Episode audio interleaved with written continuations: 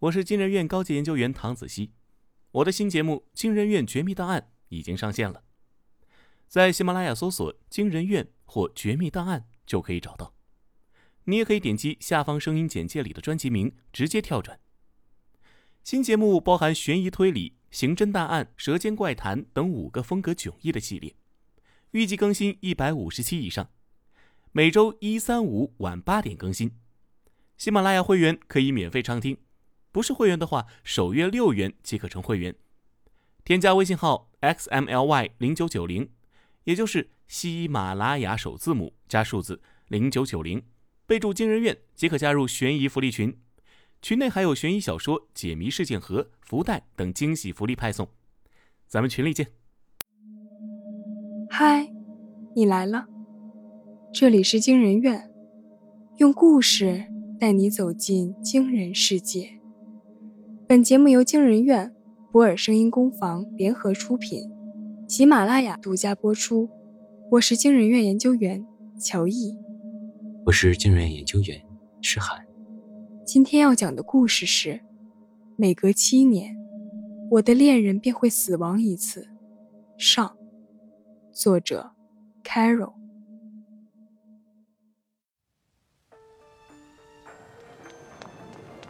刚过六点。天就全黑了。徐冰岩从外面跑回来，双手把着伞，顶风冲进了楼道里。他浑身湿透，满是泥浆的下半身被大雨冲刷的斑斑驳驳，手里的伞骨被狂风掀折了一根，狼狈的支棱着。他艰难的收起断伞，二楼昏黄的灯光悠悠亮起。窥视着他湿透的发顶，徐冰岩借着二楼渗下来的光，掏出钥匙，正努力对准锁眼时，一道仿佛近在咫尺的雷声惊动了家里的女儿。徐杰在门内哇的一声哭了出来，小女孩的哭声穿破雨夜和防盗门。徐冰岩被吓得心里一气，赶忙打开了大门。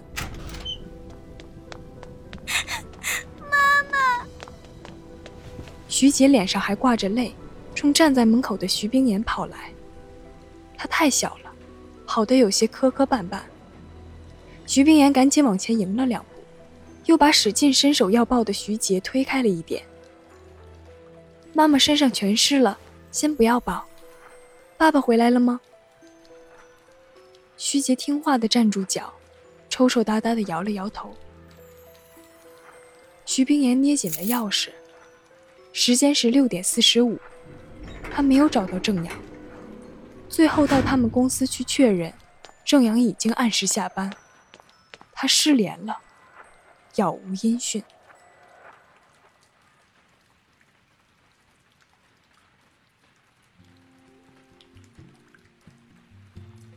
我们恋爱七周年的纪念日是不是快要到了？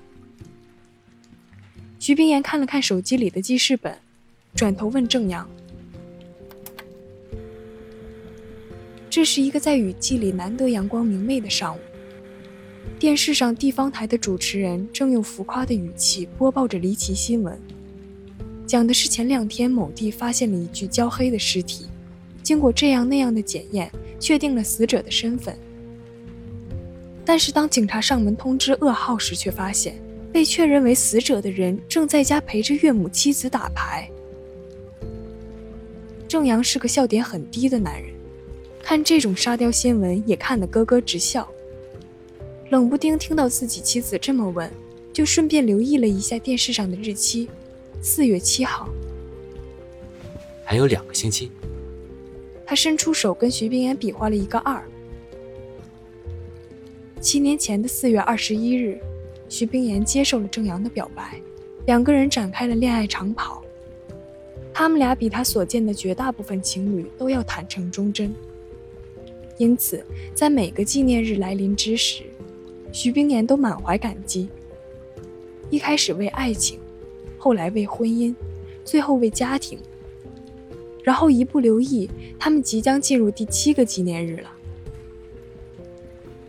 居然七年了！徐冰岩低头掰着正阳的手指头，把二掰成七。我跟你七年了，人家都说七年之痒，你觉得痒吗？郑阳收回手，摸了一下他的头。那些人没事找事儿，咱俩心胸宽广，不跟他们学。我可不觉得这是没事找事，两个人在一起久了，确实很容易产生问题。不过为什么总是七年呢？对了，不是还有一种说法是人体细胞每七年更换一次吗？说明再过十四天跟我一起庆祝纪念日的你，就不是七年前的你了。你怎么老这么多歪理呀？郑阳哭笑不得地看着他，伸手去捞遥控器的时候，又看了两眼新闻。不过，看着这个新闻，我倒是想起来了，你知道沼泽人吗？那是什么？就是大概几十年前，一个美国哲学家提出的思考实验，说的是某个出门散步的人，在经过一个沼泽边的时候，不幸被闪电击中而亡。与此同时，在他的旁边正好也有一处闪电击中了沼泽，这个落雷和沼泽十分偶然的发生了反应，于是产生了一个无论形体还是质量都与刚才的死者完全相同的生物，这个生物就是沼泽人。郑阳又想了想如何比喻，沼泽人的外在和内在完全复制原来的死者，于是。走出沼泽的沼泽人，就像刚死去的男人一样，回到了他的家中。你说，如果有一天沼泽人打开了我们家的大门，你能认得出来吗？徐冰岩抢过郑阳的手机，页面正显示着沼泽人的研究资料。那你听过西瓜人吗？据说把西瓜籽和头发埋在一起，就能长出娃娃了。还沼泽人。一个哲学思考，你咋上升到物理层面了？郑阳也被逗笑了，两人打闹在一起，任由时光流逝。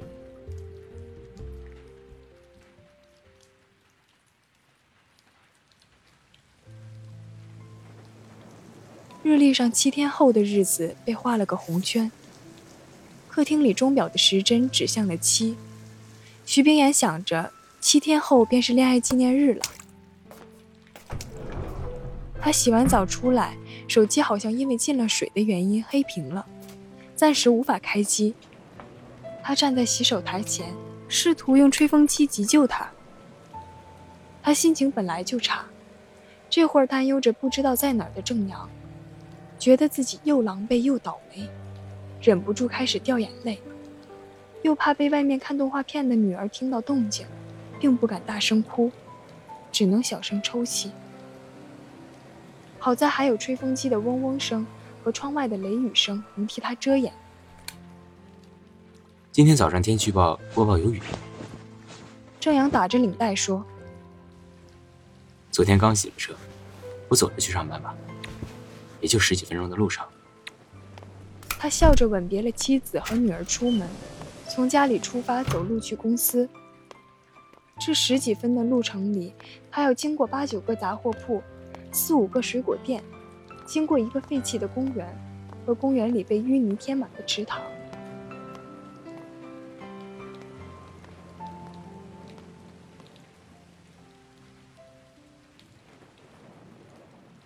他想来想去，心中充斥着无数不好的猜想。那个池塘仿佛成了择人而噬的巨兽，令他越想越怕。然而，就在他几乎要被莫顶的恐惧吞噬时，门口突然传来了钥匙碰撞的声音。那一声很轻，落在他耳中却犹如惊雷。随后是门锁里机关咬合的咔啦声，大门敞开，一个人走进了他们家。徐杰欣喜的叫起来：“爸爸！”徐冰岩手一抖，手机摔进了洗手池。他手忙脚乱的擦干眼泪，吹风机都没来得及关，就打开洗手间的门冲了出去。盛阳正站在玄关的灯光下，低头看着女儿微笑，手里拿着车钥匙和伞，头发也在滴水。看见他出来，居然还笑着叫他：“老婆，我回来了。”徐冰岩先是出了一口长气，一直吊着的心怦然落地，转而升起了愤怒。他眼睛一下就红了，忍了又忍，才憋住没在女儿的面前骂人，瞪着郑阳阴阳怪气地说：“你谁呀？进我们家干嘛？”郑阳被他堵得一愣，似乎看出来他的愤怒，聪明的不再招惹，嗫嚅了两声对不起，也没有解释自己的晚归，只是回卧室拿起换洗衣服，躲进了浴室。徐冰言冲着他的背影发脾气，但还是气冲冲地打开了空调暖风，转身去厨房重新加热早已凉透的菜，并招呼女儿准备吃饭。透过博古架的隔断，他看到电视屏幕上影影绰绰的鲜艳色块。动画片还没放完，徐杰正一步三回头地往餐厅这边走。客厅的吊灯明亮生晕。厚重的窗帘阻挡着雨夜。电视机里的动画片、活泼的配乐和浴室里哗哗的水声此起彼伏。他的心突然松弛了下来。正阳的归来，仿佛带回来了一种讯号：无论外面的环境多危险，只要家人团聚、关起门来，家里就是绝对安全的。现在他回来了。虽然女主人不久前还沉浸在怒火之中，但是这间不算小的公寓，还是和外面的狂风暴雨对比出了一种格外的温馨。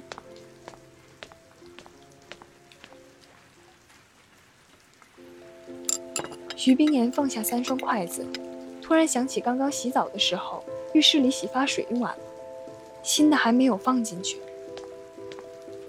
他从储物柜里拿出一瓶未开封的洗发水，走进洗手间，粗暴地捶了下里面的浴室门，手上的结婚戒指在氤氲的水汽里反射出了一点冷光。里头是不是没有洗发水了？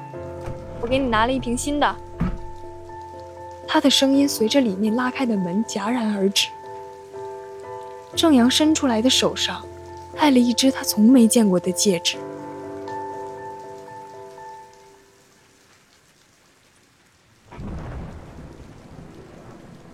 他们互相信任，互相了解。曾经徐冰岩是这么以为的，但现在他发现自己对郑阳的了解远超自己的想象。他清楚地回想起了和郑阳有关的每一个细节。他记得他无名指上轻易不摘的戒指，记得他昨天下厨捧着伤口来找他要创口贴的样子。但是他伸出来的那只他本该无比熟悉的手上面，不止没有他熟悉的婚戒。也没有任何伤口。其实那只戒指，他也不是完全不熟悉，它的款式和他们的婚戒很像，很像，几乎一模一样。但他知道不是。他突然想起郑阳进门时那一点被他刻意忽略掉的违和感。郑阳今天明明没有带车钥匙，他进门的时候手里的车钥匙是哪儿来的？或许是他愣住的时间太长，郑阳又把门打开了一点，探头出来拿走了他手里的洗发水，表情有些奇怪的看着他。怎么了，妍妍？浴室里的水雾随着他的动作从门缝里涌出来，充满了这个逼仄的空间。徐冰岩感到呼吸困难，他受惊一样的退后了两步，摇摇头跑开了。他穿过寂静的走廊，平日里他和郑阳走过千万次的走廊。雨声和雷声从两侧没开灯的房间里传来，伴随着徐杰哧啦哧啦拖椅子的声音。他来到空旷的客厅，平日里他和郑阳拥抱过千万次的客厅。他想起一周前那个薄荷绿色的上午，郑阳就是坐在不远处的沙发上，笑着问他。如果有一天，沼泽人打开了我们家的大门，你能认得出来吗？